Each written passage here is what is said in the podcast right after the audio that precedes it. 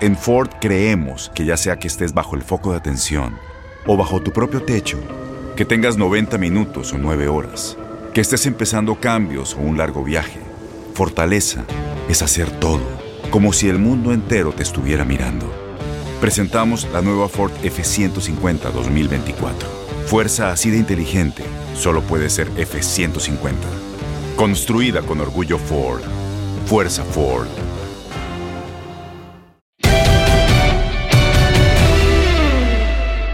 Clásico nacional que se avecina, que ya lo tenemos prácticamente a la vuelta de la esquina para este próximo domingo, en el cual llegan el conjunto de Guadalajara después de empatar con el equipo de Mazatlán y el equipo de las Águilas del la América después de ganarle al conjunto de León. En el cara a cara, en los últimos 20 partidos, 7 eh, victorias para el Guadalajara, 8 para el conjunto de las Águilas y 5 empates. De esa manera eh, se ha dado eh, esta situación entre estos dos equipos y en el último clásico que terminaron jugando en el torneo pasado, pues bueno, el conjunto de el Guadalajara eliminó a las Águilas del la América de la posibilidad de pelear por el campeonato y el Guadalajara se quedó en las semifinales contra el conjunto de León. Así que, pues bueno, este preámbulo para poderle dar entrada también a las situaciones que tenemos a través de tu DN Radio. Vamos a ahora ya saludar a el invitado que tenemos el día de, hoy para platicar con nosotros sobre este partido previo al clásico. Adolfo Ríos, eh, exjugador surgido en la cantera de Pumas, después pasar a, por el Veracruz, con Necaxa y con las Águilas del América del 99 al 2004, campeón con el conjunto de Necaxa, seleccionado nacional mexicano y también campeón con las Águilas del América en el 2002. Adolfo, ¿cómo estás? Qué gusto saludarte. Reinaldo Navia, Ramón Morales, eh, que se va a conectar en un momento más. Y tu servidor Gabriel Sainz, ¿cómo estás? Qué gusto saludarte. Muy bien, Gabriel, qué gusto saludarles a ustedes. Un placer. Gracias por la invitación. Más está con unos figurones Ahí con Reinaldo, mi hermano, ¿cómo estás? No, hombre, al contrario. Gracias por tu tiempo, Adolfo. Un placer. El placer es para nosotros, eh, Adolfo. A ver, antes de, entrar en, en, otras, en otro tema de, de, preguntarte otras cosas, pero sobre el clásico, ¿qué nos puedes platicar tú del clásico nacional? ¿Cómo lo viviste?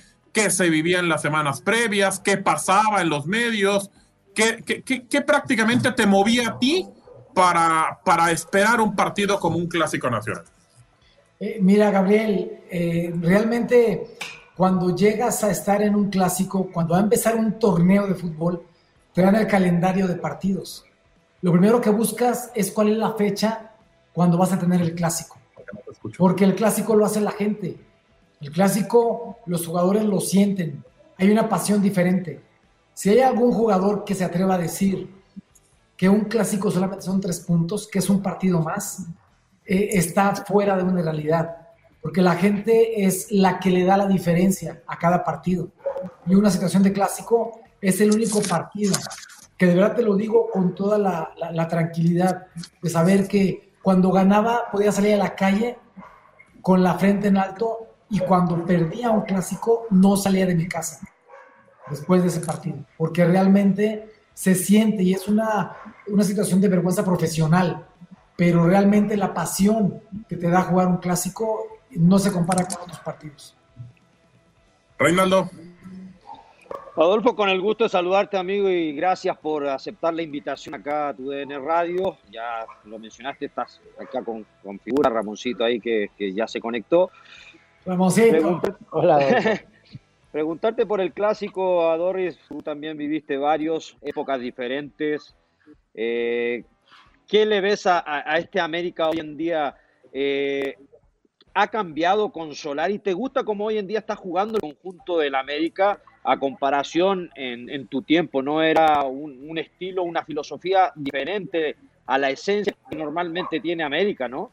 Eh, mira, en ese sentido, Reinaldo, eh, estuvimos juntos ahí, sabemos lo que significa, lo que la presión ejerce cuando eres jugador de América.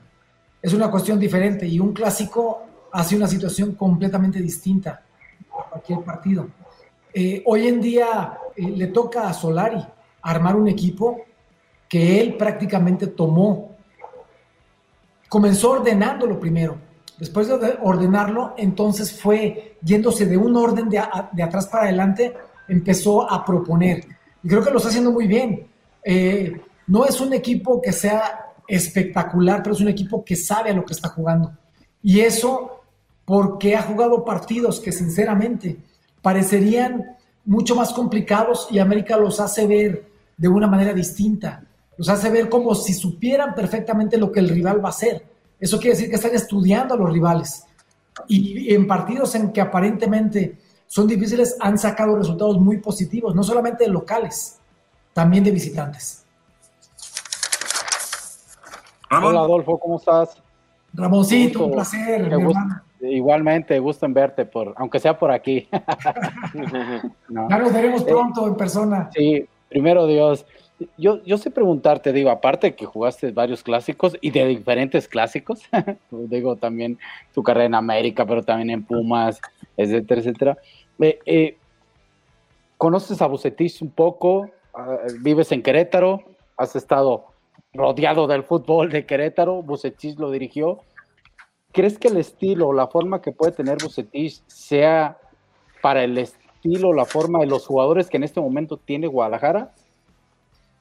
Yo creo que en ese sentido, eh, un entrenador eh, no tiene que llegar a imponer una cuestión futbolística pretendiendo cambiar el estilo de los jugadores.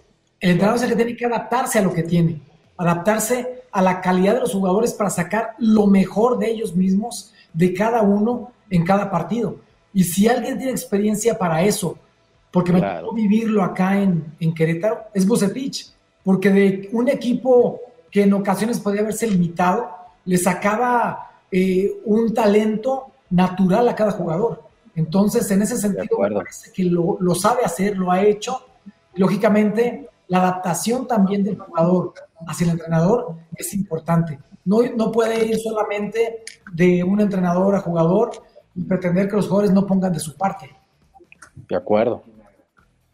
Adolfo, eh, en algunas declaraciones que hiciste, eh, mencionaste que era más pasional el Pumas América que quizá el América Guadalajara, o, no sé cómo fue eh, tomadas esas declaraciones. ¿Te parece más pasional el Pumas América que el América Guadalajara?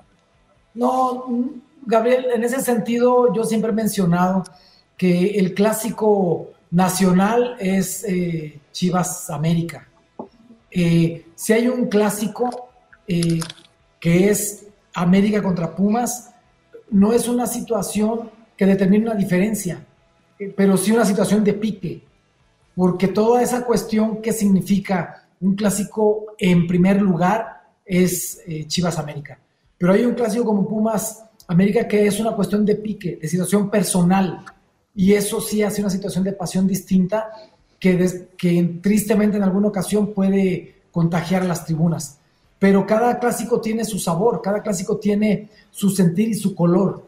Eh, pero dicho de esa manera, me parece que en un orden de ideas particularmente, Chivas América está en primer lugar, el clásico joven América Cruz Azul está en segundo y después viene Pumas América en esa situación de estar como clásico. Que no te escuchen los regios, ¿eh? Porque te van a decir. Sí, porque ¿eh? no, bueno.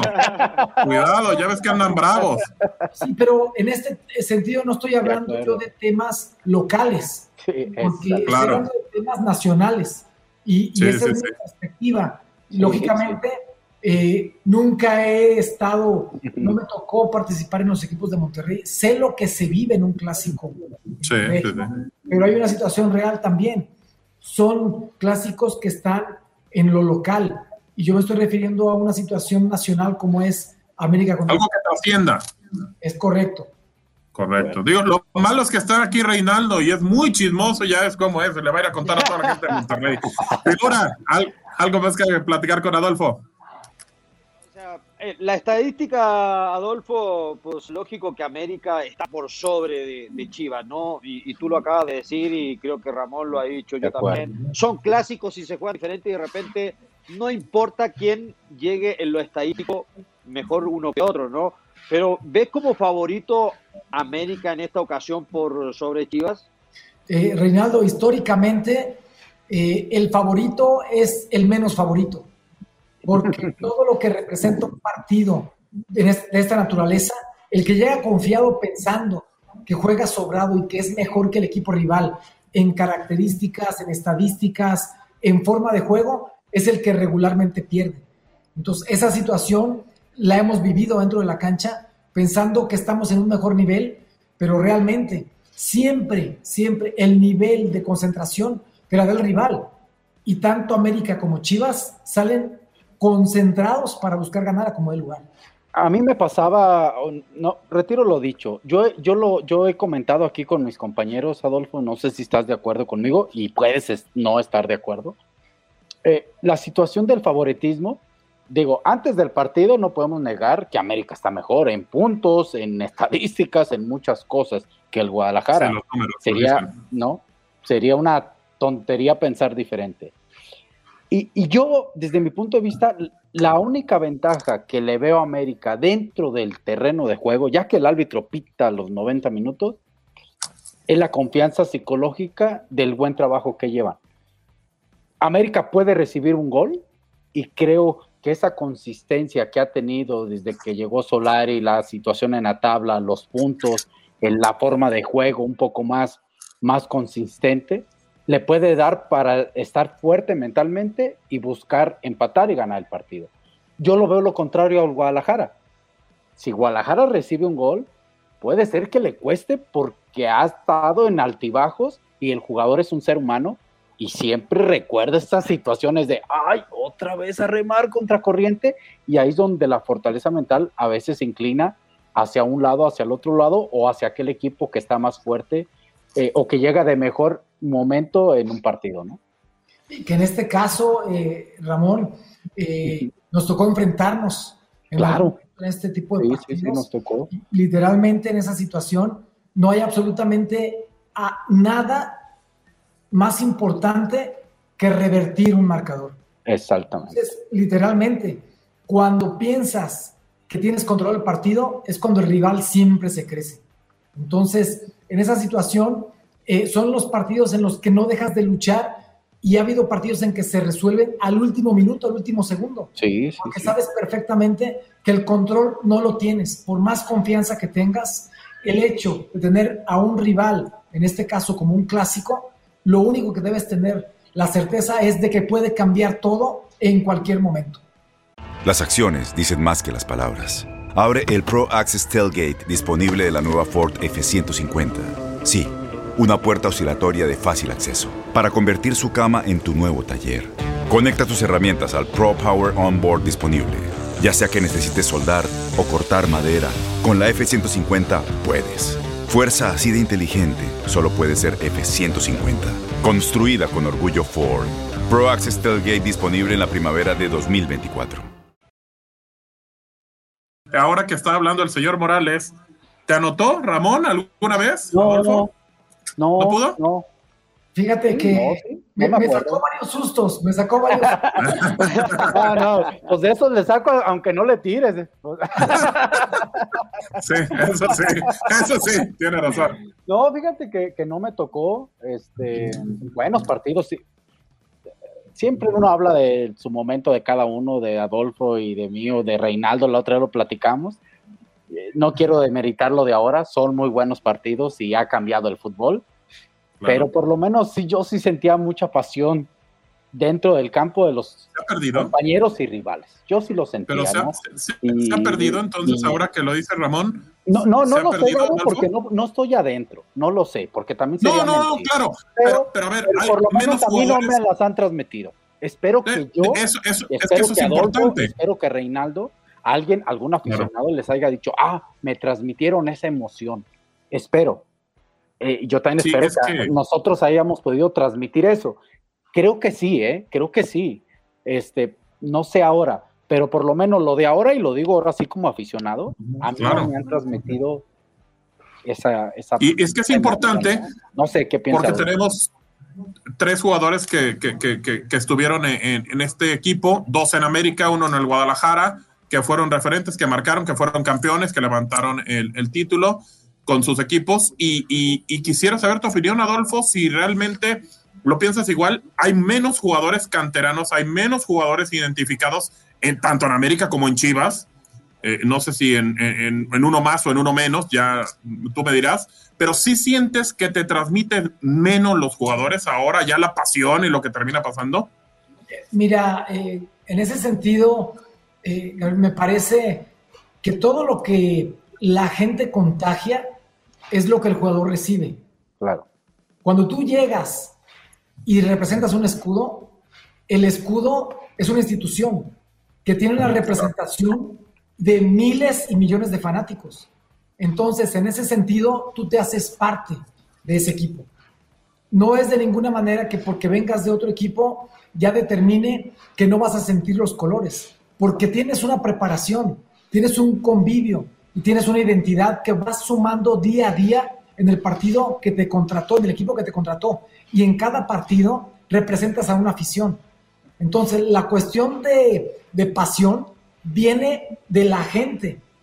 Por eso cada partido que hay en cada clásico es cuando nos encontramos en cada entrenamiento, lleno los entrenamientos, porque la gente lo que quiere es contagiarte esa pasión para que los jugadores sientan esa necesidad que se tiene que tener. Desafortunadamente ahora con los estadios vacíos es otro tema, pero esa pasión se contagia y ahora hay que buscar las formas, las formas de acercarse a la afición para que el jugador tenga esa pasión que requiere, esa motivación que necesita y poder jugar los partidos de verdad como se tienen que jugar. Y yo no dudo de ninguna manera que los jugadores no lo sientan ahora, porque literalmente hay un escudo que representar. Y ese escudo, cuando lo pones enfrente, el escudo de América con el escudo de Chivas, ya saca chispas de manera natural. Rey. No, yo sé que estamos hablando del clásico, pero igual me gustaría preguntarle algo sobre selección a, Adolfo, que hemos tocado ese tema. Este programa, Rey, manda la. corre a cabo. Pregunta lo que quieras, no pasa nada. Yo me, yo me puedo largar ahorita, no hay problema. Me gustaría hacer un favor a todos. Discúlpame, Adolfo. Y preguntar. Perdón con las visitas.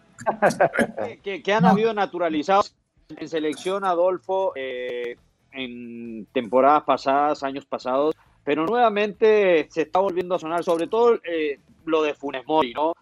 Eh, ¿Tú estás de acuerdo? ¿Tú fuiste jugador de selección? ¿Estuviste de acuerdo? No sé. A mí me preguntan y, de repente pues se enoja conmigo. Yo digo, no, a mí no me, nunca me gustó que llegara un extranjero a vestir la camiseta de mi selección. Por algo se llama selección nacional, ¿no? Y, y creo que el, hay jugadores citados como para vestir eh, la camiseta de la selección, es cosa que le no oportunidad. Muchos dicen, no, pero es que está joven, ¿cómo eh, no tiene peso para la selección? ¿Cómo va a suplir a Raúl Jiménez o a Chicharito? Pero pues todos nos fuimos haciendo de esa manera en algún momento, ¿no? Nos dieron la oportunidad y nos fuimos fogueando eh, a nivel selección también, como lo vas haciendo a nivel equipo también. Yo creo que en México hay jugadores, hay calidad, sobre todo la, sabemos que los equipos están plagados eh, de extranjeros, sobre todo en la parte ofensiva, en la parte delantera, nueve. Pero creo que los que hay eh, son jóvenes, pero yo creo que tienen capacidad como para darle esa responsabilidad. ¿Tú estás de acuerdo, eh, Adolfo, de que extranjeros vistan la camiseta de otros países? No sé, a mí parecer, a mí nunca me ha gustado eso. Mira, Reinaldo, tocas un tema muy importante y muy polémico, pero también muy delicado porque eh, una persona eh, que tiene y se naturaliza en un país tiene los mismos derechos de un nacido en ese país. Esto en temas de responsabilidades, derechos y responsabilidades. Pero tocaste un tema deportivo y en ese tema yo estoy completamente de acuerdo contigo, respetando, por supuesto, a los jugadores, a los extranjeros que han sido naturalizados. Pero una situación de un país tiene una representación, tiene una cultura, tiene una historia. Y esa historia solamente la pueden defender aquellos que están y que nacieron en esa tierra.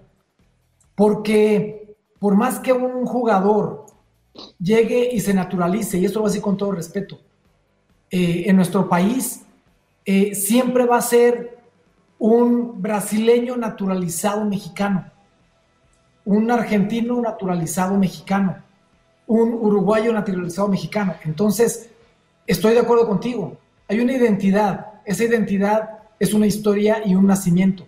Y por más que haya jugadores de gran nivel, sí creo que la situación de cultura, de ser de un país y de haber nacido en un país, sí tiene que representarse con lo que se tiene eh, en, cada uno de los países, independientemente de las opiniones y oportunidades que se puedan tener, eh, con todo respeto con los jugadores extranjeros. Y es que. Adolfo, ah, dime, dime, Ramón. No, no, eh, estoy de acuerdo con Adolfo y con Rey, y es que hay que separar la responsabilidad como mexicano, que tienes un acta, un pasaporte, pagar impuestos, no pagar, etcétera, etcétera, etcétera, todo eso conlleva, pero eso no te obliga en lo deportivo, ¿eh?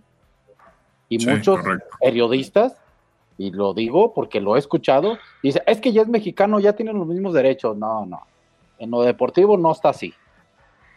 Ahí es, eso, es, aparte. Tienes derechos como todo y ahí sí te respetamos. Correcto. Después de, después de la pregunta kilométrica de Reinaldo no, había nomás para preguntarle si estaba de acuerdo o no con los naturalizados. A ver, eh, eh, Adolfo, ¿alguna anécdota? Rápido, nos queda un minutito nada más en un clásico nacional. Pues mira, uno rapidísimo. Eh, en el Estadio Jalisco entró corriendo al vestidor antes del partido Guatemala Blanco y nos dijo, tenemos que ganar este partido. Cuando ya habíamos hablado, ya habíamos hecho la charla, y todo, entonces volteamos y dijimos, ¿por qué? Porque acabo de apostar con Jorge Vergara. Entonces, él va a venir al vestidor y, me va a felicitar aquí en el vestidor. Tenemos que ganar. ese partido ganaron. 0 en el Estadio Jalisco. Se quedó, todos nos metimos a bañar, festejamos, la regadera nos bañamos, todo. Y cuando tengo que seguir en la puerta esperando a Jorge Vergara. ¿No llegó? Nunca llegó. ¿Paz descanse? ¿Nunca llegó? Oye, pues, nunca llegó. Preguntarle a Dorri nomás si era cierto que le pagaba a, la televisión a Memo y la luz a las nueve de la noche, ¿verdad? Ah, y Memo siempre se quejaba de eso. Decía, se daba a las nueve de la noche y la Dorri apagaba todo. Yo me quedaba viendo el techo como tonto, me decía. Pero, ¿sabes qué? Eh, eso pasó, eh, Reinaldo, con todos los que fueron mis compañeros. O sea, yo literalmente tomaba el control de, la, de la televisión, claro. Titular, pues yo, contra, yo tenía el control en la mano, entonces yo ponía el, tus reglas, tus reglas, Adolfo. Claro, tus reglas, Adolfo. cuando había que descansar, pues por supuesto que había que descansar. Entonces le decía a mi chavo, buenas noches, nos vemos mañana. Y a las nueve de la noche, A mí, me pues tocó, a mí me tocó así con Lupillo Castañeda y nomás fue una concentración. Después lo mandé a la chingada. Ya, ¿Qué dijiste? Yo ya no me vuelvo a quedar con este. Ya no me vuelvo a quedar con Lupillo así. pues claro. Pero bueno, ya después usted ya mandaba, señor Morales. Ah, siempre fui rejego, como buen michoacano. Nomás que eh, aquí Adolfo es el más. También es michoacano. Adolfo es más coherente, más tranquilo. Él, yo fui más rejego, ¿no? Pero como buen michoacano, pues yo sí le contestaba a Lupillo. Aparte Lupillo que... Nada, buen amigo. ¿Qué tienes que andar opinando? Claro, Lupillo.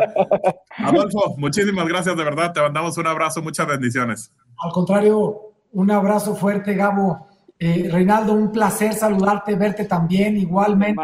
Ramoncito, paisano. Igualmente, Adolfo. Nos queremos mucho. Cuídense mucho. Igualmente. Igualmente. Muchos éxitos en lo que venga. Muchas gracias por la entrevista. Abrazo, ahí está Adolfo Ríos.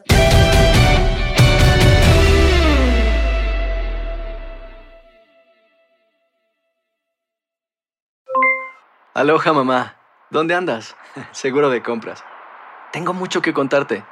Hawái es increíble. He estado de un lado a otro con mi unidad. Todos son súper talentosos. Ya reparamos otro helicóptero Blackhawk y oficialmente formamos nuestro equipo de fútbol. Para la próxima te cuento cómo voy con el surf y me cuentas qué te pareció el podcast que te compartí, ¿ok?